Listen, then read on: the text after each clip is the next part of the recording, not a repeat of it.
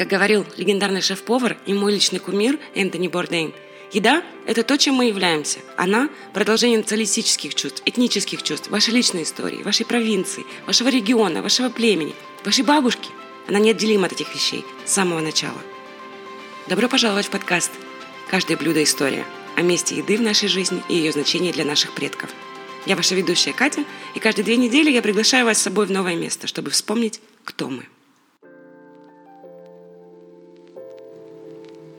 Сегодня я хочу начать эпизод с цитаты своего любимого Энтони Бордейна, который однажды сказал, что барбекю, возможно, не является дорогой к миру во всем мире, но оно точно является началом этого пути. Добро пожаловать на «Каждое блюдо история», эпизод четвертый. Я ваша ведущая Катя, и сегодня мы отправляемся на американский юг. Существует несколько способов применения соусов барбекю – маринования в нем мяса перед приготовлением на гриле до смазывания куриных грудок и ребрышек, уже приготовленных на гриле. Это распространенная приправа на юге, где ее добавляют практически ко всему. В большинстве рецептов в качестве основы используется уксус, томатная паста или майонез, а в качестве дополнительных ингредиентов – жидкий дым, луковый порошок и такие приправы, как горчица и черный перец. История соуса барбекю восходит к основанию первых американских колоний в 17 веке – в течение последующих 200 лет упоминания о соусе появляются в английской и французской литературе. Происхождение горчичного соуса Южной Каролины можно проследить до немецких поселенцев XVIII века. Поначалу большинство домашних соусов для барбекю состояли только из уксуса, соли и перца. В 20-х годах 20 века впервые стали использовать сахар, кетчуп и устерширский соус. А после Второй мировой войны количество сахара и ингредиентов резко возросло. 1909 году компания Georgia Barbecue Sauce Company из Атланты выпустила первый коммерческий соус для барбекю. В 1940 году компания Heinz стала первой крупной корпорацией, выпустившей соус для барбекю в бутылках. Вскоре после этого компания General Foods представила соус Open Pit. Компания Kraft Foods вышла на рынок только в 60-х годах, но благодаря многочисленной рекламе ей удалось обогнать конкурентов и стать лидером рынка. Компания Крафт также начала производить растительное масло с приправами, предлагая новый рынок для соуса барбекю. Культура барбекю – это прекрасная иллюстрация того, как три отдельные культуры встретились на Земле во время такого сложного для них периода американской истории, чтобы создать кухню, которая стала институтом Юга. Барбекю было бы невозможно без коренных жителей Юга, Западной Африки и Западной Европы. Как южное барбекю и свинина стало таким популярным? Во время открытия Америки в XVI веке европейцы наблюдали, как коренные племена Юго-Востока готовят мясо на деревянных платформах с прорезями, расположенных высоко над источником тепла. Европейцы были настолько очарованы этим изобретением, что отправили эскизы обратно через Атлантику и распространили в буклетах, чтобы публика узнала о них. Название барбекю происходит от слова коренных жителей Юго-Востока, обозначающего копченое мясо на гриле. Европейцы же и завезли в этот регион свинью – Поэтому современное барбекю так прочно ассоциируется с ней. В 1539 году Эрнандо де Сото впервые привез свиней на континент во время своего путешествия по территории, которая впоследствии стала юго-восточной частью США. Де Сото прекрасно заботился о животных, и когда он умер в 1542 году у реки Миссисипи, то оставил после себя около 700 свиней. Приготовление свиной лопатки так, как это делали местные жители Юго-Востока, не составило труда э, для европейцев после того, как они перенесли свою практику в Европу. Последний ингредиент в южный барбекю из свинины внесли африканцы. Большое количество африканцев было порабощено и вынуждено мигрировать в новый свет в рамках трансатлантической работорговли. Острые, жгучие и кислые компоненты, присутствующие в африканской пикантной космополитической кухне, были многочисленны. Вкусы, которые мы сегодня ассоциируем с кухней юга, являются прямым результатом попыток региона воспроизвести экзотические ноты, используя то, что было ему доступно. В рукописной поваренной книге Эдит Локдаун Дэнилсон Гауэрт, хранящейся в кулинарной библиотеке Провиденса, содержится первый в истории задокументированный рецепт соуса барбекю. Предполагают, что рецепт был написан в 1900 году, но это маловероятно, поскольку компания Procter Gamble создала первый рецепт томатного соуса в 1911 году. Потому что ключевой ингредиент барбекю, томатный соус, не мог быть создан до первого десятилетия 20 века, дата первоначальной публикации рецепта примерно находится где-то между 1912 и 13 годами. Существует несколько соусов для барбекю, которые легко отличить по происхождению и компонентам. Есть соусы на основе кетчупа или томатов, например, соус барбекю в стиле Мемфис. Существуют также соусы на основе уксуса, который встречается в восточной части Северной Каролины. на основе горчицы, которые встречаются в Южной Каролине, и на основе майонеза из Алабамы. Сегодня мы рассмотрим четыре этих стиля, и начнем мы с Техаса. Техас славится своим говяжьим барбекю.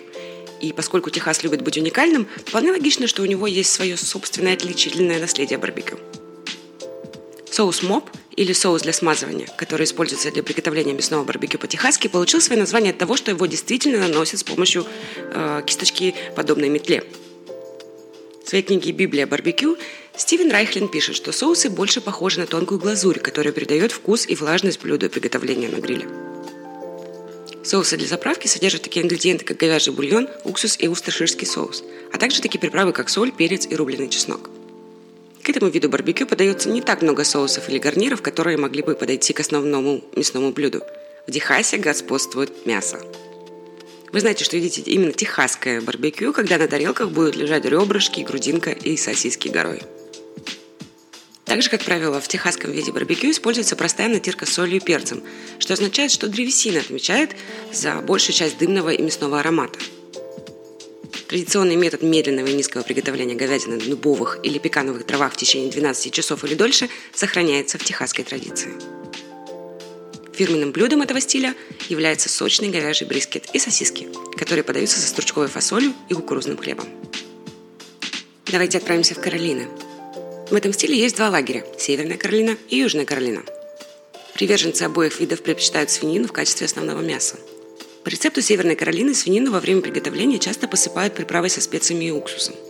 После этого ее делят на порции и подают соусом на основе кетчупа на гарнир.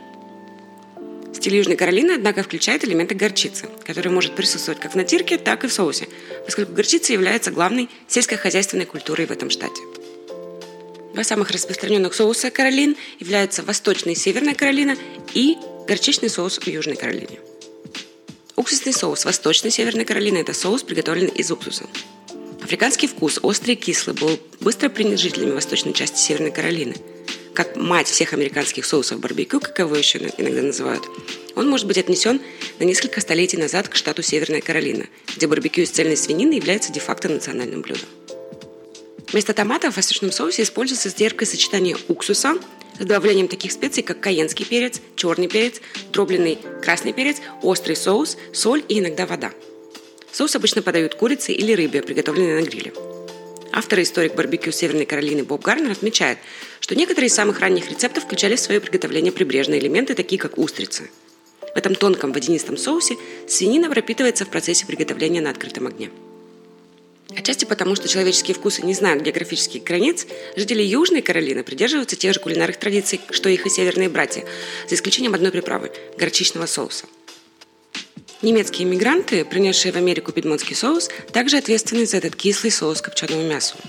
Согласно Ассоциации барбекю Южной Каролины, эти немецкие иммигранты привезли с собой горчицу, когда высадились на поселениях Южной Каролины. Carolina Gold – это соус на основе горчицы, который разбавляют уксусом и добавляют дополнительные специи для придания ему пикантного вкуса и использования в качестве заправки для свиных ребрышек и рваной свинины в сэндвичах. Мемфис славится и отличается от других своими сухими маринадами, поэтому их соус немного гуще и подается в виде аккомпанемента к барбекю. В Мемфисе издавна любят свинину, которую используют в качестве мяса для барбекю. Если вы ищете барбекю в стиле Мемфис, вы, скорее всего, найдете его в самых популярных формах – свиные ребрышки и сэндвичи с ванной свининой. Натирка – еще одна характеристика, отличающая этот оригинальный стиль от других, помимо того, что основным ингредиентом является свинина. В традиции мясо натирается сухой приправой, которая может содержать до 40 различных специй. Как правило, все приличные натирки в стиле Мемфис содержат в качестве ингредиентов паприку и чеснок. После того, как мясо натерто, его жарят на гриле в большой яме на открытом огне. Питмастер – это человек, который следит за мясом во время приготовления. По его словам, цель барбекю в стиле Мемфис состоит в том, чтобы мясо готовилось как можно дольше, без глазури или соуса в любой момент процесса приготовления. Именно натирка и древесина хикори придают Мемфису особый вкус. Мемфисское барбекю – это южная традиция. И у этой кухни есть собственный соус, представляющий собой терпкий томатный отвар, который всегда подается на гарнир. Рваная свинина или свиные ребрышки, подаваемые с капустным салатом, кукурузным хлебом, печеными бобами, зеленью, макаронами с сыром, являются фирменными блюдами этого стиля барбекю. И в заключение мы рассмотрим соус, который для меня лично стал открытием, так как он готовится из майонеза. Это соус из Алабамы. Как я уже сказала, этот соус готовится из майонеза, приправленного яблочным уксусом, соусом из хрена, обычно сливочным, и другими приправами. Этот соус сливочный, острый, хорошо подходит к жареной курице. Но не только к жареной курице, его можно использовать в качестве маринада и даже в виде заправки для салата. Еще одно отличие этого соуса э, в том, что мы достоверно знаем, кто его изобрел – в середине 20-х годов 20 века большой Боб Гибсон, железнодорожный рабочий почти двухметрового роста и весом в почти полтора центнера, начал готовить на заднем дворе своего двухэтажного дома на Девлин Роуд, прежде чем когда-либо задумался об открытии ресторана. Для него это были просто посиделки с друзьями и семьей в выходные дни. Используя для опоры стол из дубовых досок, прикрепленный к огромному дереву сикамор, Большой Боб готовил целых цыплят и свиные плечи собственноручно вырытой яме и подавал их гостям. Его внук вспоминает своего деда, Большого Боба, как человека, который наслаждался отдыхом на природе, особенно рыбалкой и охотой. Кроме того, он очень любил виски. Огромный человек, но в то же время очень приятный. Он всегда был готов к интересной беседе. Также, согласно сообщениям, Гибсон не пытался сохранить э, рецепт белого соуса в тайне. И вполне вероятно, что повара, работавшие на него, по крайней мере, в значительной степени, ответственны за то, что соус попал в другие части мира. Чему я очень-очень рада. Сегодня его ресторан широко известен как один из старейших и самых престижных ресторанов барбекю в мире. Big Bob Gibson Barbecue был основан в диктатуре штат Алабама в 1925 году. Наряду с восхитительным копченым мясом он прославился своим оригинальным белым соусом барбекю.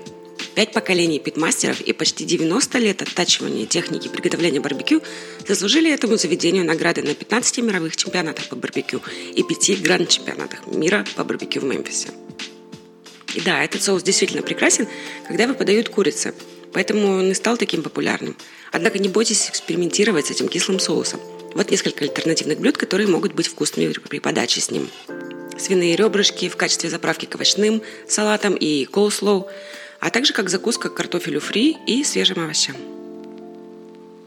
На этой ноте я хотела бы закончить наше первое мини-путешествие на американский юг, так как на эту тему будет еще очень много интересного, включая рецепты мяса и гарниров э, в каждом из этих стилей. А пока я отправляю вас на YouTube-канал Чедракяс на русском, где вы можете ознакомиться с этими соусами.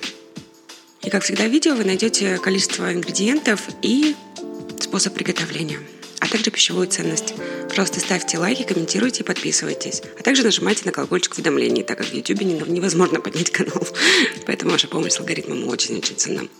Также следите за анонсами в Instagram от Rus. Подписывайтесь на подкаст, ставьте нам оценку. Также на любой из этих платформ вы можете отправить мне сообщения, оставить комментарии о блюдах, которых вы хотели бы узнать в будущем. Я была бы рада, если вы поделились какими-нибудь личными анекдотами, семейными историями, рецептами. Это было бы просто потрясающе. Большое спасибо за внимание. Питайтесь хорошо, тренируйтесь усердно, любите кошек и, пожалуйста, перерабатывайте ваш мусор. Пока-пока, а я вернусь 30 октября с новым путешествием.